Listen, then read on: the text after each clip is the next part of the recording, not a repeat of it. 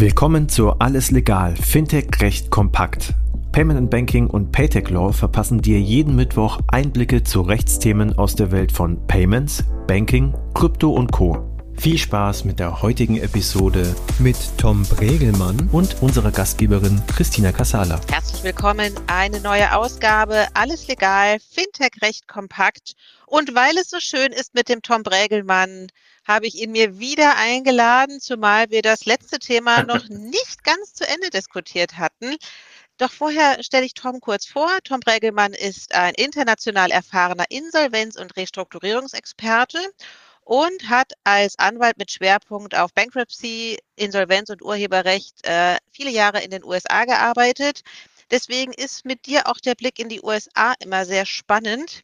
Wir haben uns aber in der letzten Ausgabe vor allen Dingen mit einem sehr deutschen Urteil des äh, Bundesfinanzhofes beschäftigt, nämlich nach äh, sechsjähriger Überlegungszeit hat das BFH ein Urteil gesprochen zur Besteuerung von Kryptowährungen.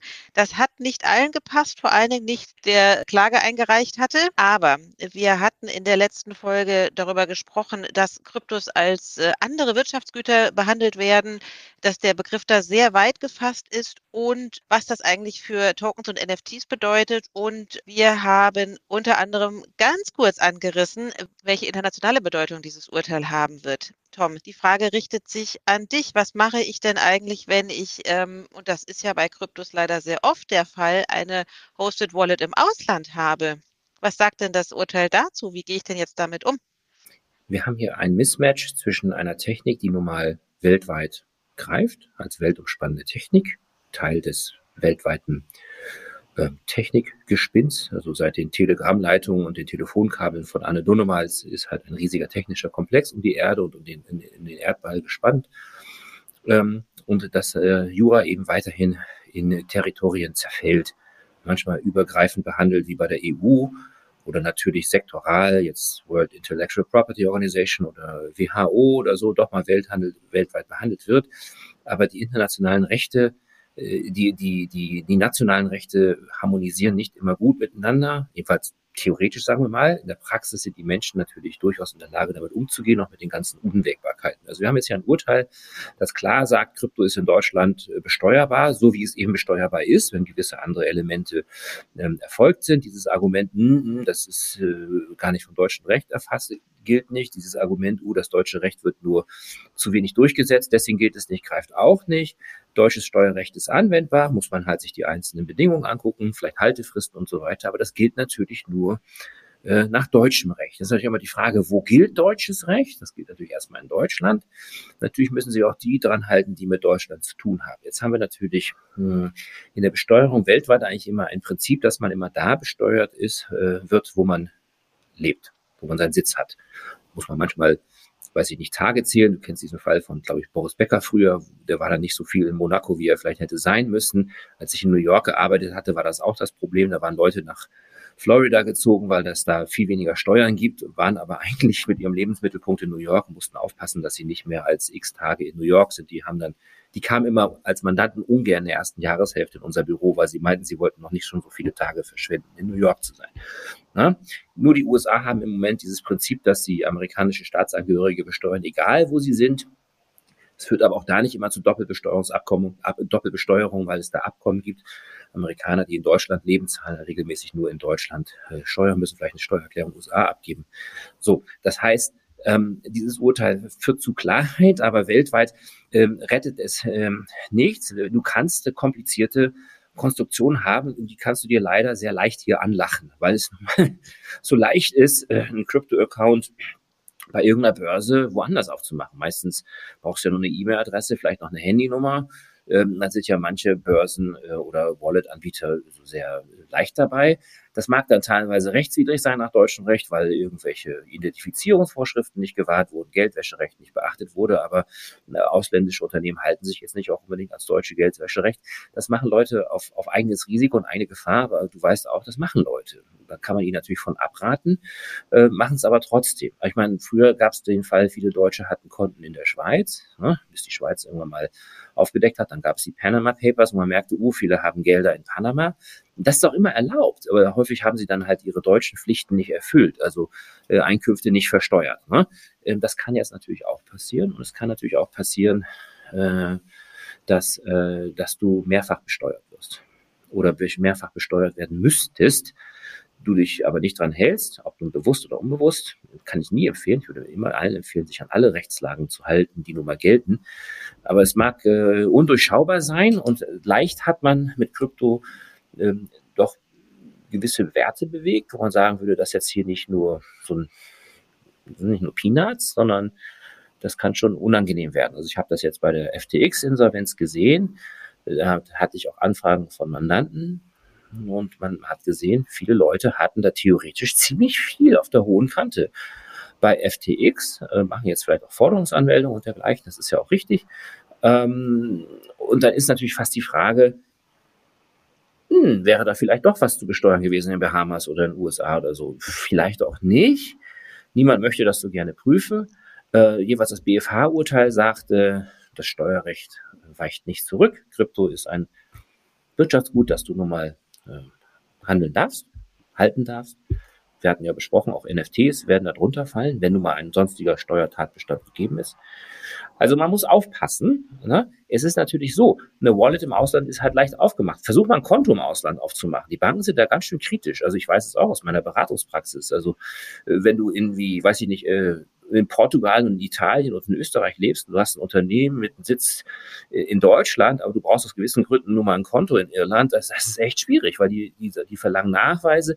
Teilweise geht es auch über die Gesetzeslage hinaus. Die wollen dann einfach auch keine Probleme haben. Die Banken haben natürlich so auch ihr Brot- und Buttergeschäft und wenn du ein Spezialkunde bist, dann das kann auch nerven, wenn du jetzt nicht gerade sehr reich bist. Ne? Und ähm, also dann bist du unbanked, obwohl du eigentlich äh, total bankable bist, aber vielleicht in so einer Situation lebst. Dann gehen die Leute vielleicht gerne auf Krypto, sagen wie so, ach, dann habe ich nicht diese ganzen Probleme und ich musste mich da nicht mit irgendwelchen Sachbearbeitern rumstehen, die mich nicht, die mich nicht verstehen oder es ist jedes Mal ein anderer. Ähm, aber Vorsicht, diese Leichtigkeit kann eben äh, täuschen und man hat nachher sich dann doch an gewisse Rechte nicht gehalten. So. Aber werden Aber heutzutage ist halt das ja einfach international, international zu handeln. Ist ja eigentlich schön. Schon besteuert oder wie verhält sich das in, in anderen Ländern? Also, soweit ich weiß, in Österreich ja, aber auch in vielen anderen Ländern sind diese Gewinne ähm, durchaus äh, steuerbar, steuerpflichtig. Na klar. Also ist quasi Deutschland ein hinten dran gewesen, ein bisschen? Also ich glaube in der Praxis nicht. Was ich so jetzt kenne, ist, dass eigentlich die, die da erhebliche Beträge hatten, schon immer dem Finanzamt das angezeigt haben und im Zweifel auch dann lieber Steuern gezahlt haben. Ähm, äh, und es ist ja natürlich das eine, das dem Finanzamt anzuzeigen und dann sagt das Finanzamt auch, das ist, das wäre ja schon immer gegangen. Das hat es auch gegeben, das Finanzamt gesagt, okay, ist nicht steuerpflichtig. Wenn du natürlich einen bestandskräftigen Steuerbescheid hast, kommt die Finanzverwaltung da auch nicht so leicht von runter. Ne? Manchmal kann man sowas wieder aufheben. Aber eigentlich, soweit ich weiß, laufen da Besteuerungsverfahren, also in Deutschland schon seit vielen Jahren. Hier hat es jetzt mal einer versucht, höchste richterlich zu klären. Das finde ich auch nobel, auch wenn er letztendlich nicht obsiegt hat würde man sich an anderen Rechtsgebieten auch wünschen. Einfach mal, dass Gerichte gewisse Fallkonstellationen durchdenken und sagen, so ist nun mal die Rechtslage. Du hast ja teilweise das Thema zum Beispiel, dass die BaFin auch immer wichtige Sachen sagt und wir wollen alle auch der BaFin vieles glauben. Die ist ja auch eine sehr niveauvolle und kundige Behörde, aber hat halt auch nicht immer recht. Und vor allen Dingen äh, sind ihre Aussagen halt für Gerichte und andere Behörden nicht verbindlich. Das ist dann manchmal unbefriedigend. Hm wenn dann andere Behörden und Gerichte was anderes sagen, wo man sich sagt, okay, Leute, sagt mir doch nur bitte, wie es jetzt ist das manchmal für Menschen schwer auszuhalten, wenn die einen so, die anderen so sagen. Dann weiß man halt auch nicht genau, was man machen muss. Insofern bin ich hier, finde ich das Urteil gut, höchstrichterliches Urteil. Äh, das ist jetzt geklärt. Das macht, wenn man so will, dann Deutschland auch wieder zu einer guten Destination für Krypto oder auch andere Asset-Based Tokens oder NFTs, weil man weiß, okay, so ist es nun mal. Weil ja das ja im Gegenzug heißt, der BFH hat nicht gesagt, geht weg mit eurem Krypto, das, damit wollen wir nichts zu tun haben, das ist eh illegales Zeug, Git, äh, damit, äh, das ist jenseits. Also würde ja keiner zum BGH gehen und zum BFH sagen, äh, weiß ich nicht, Besteuerung von, äh, weiß ich nicht, Kokaintransaktionen, würde man sagen, nee, also das Problem ist echt woanders. Also das, so, ne, mag auch, ne, das ist eigentlich schön. Es ist eigentlich eine Anerkennung als reguläres äh, anderes Wirtschaftsgut das müsste auch, wenn ich, da wir ja in der EU zum Beispiel, also auch gegenseitig ja auch immer Anerkennung haben, äh, eigentlich dazu führen, dass also auch die anderen Jurisdiktionen nicht so strikt gegen Krypto vorgehen können, wie wir es vielleicht jetzt zum Beispiel in den USA oder auch woanders erleben. Ja. Okay.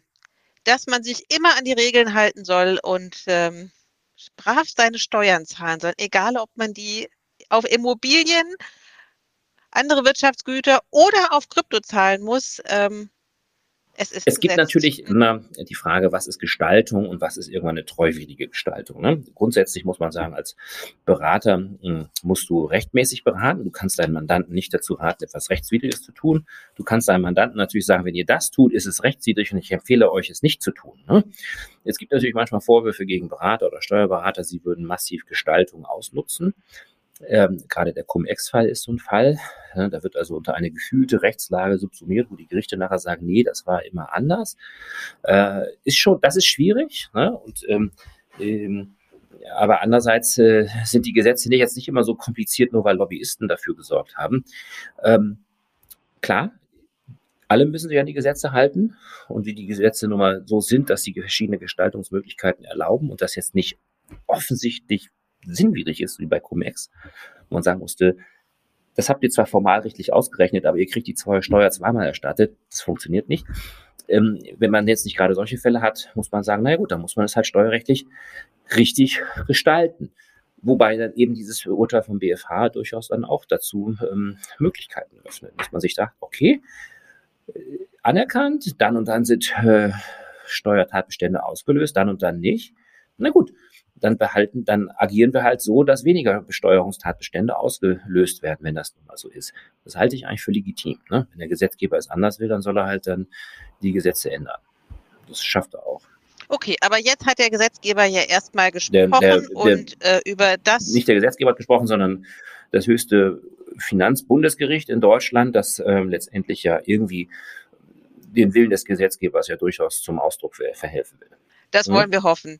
In diesem Sinne, Tom, herzlichen Dank an dieser Sehr Stelle. Gerne. Das war alles legal, Fintech recht kompakt für dieses Mal. Wir freuen uns, wenn ihr uns auf eurer Lieblings-Podcast-Plattform abonniert.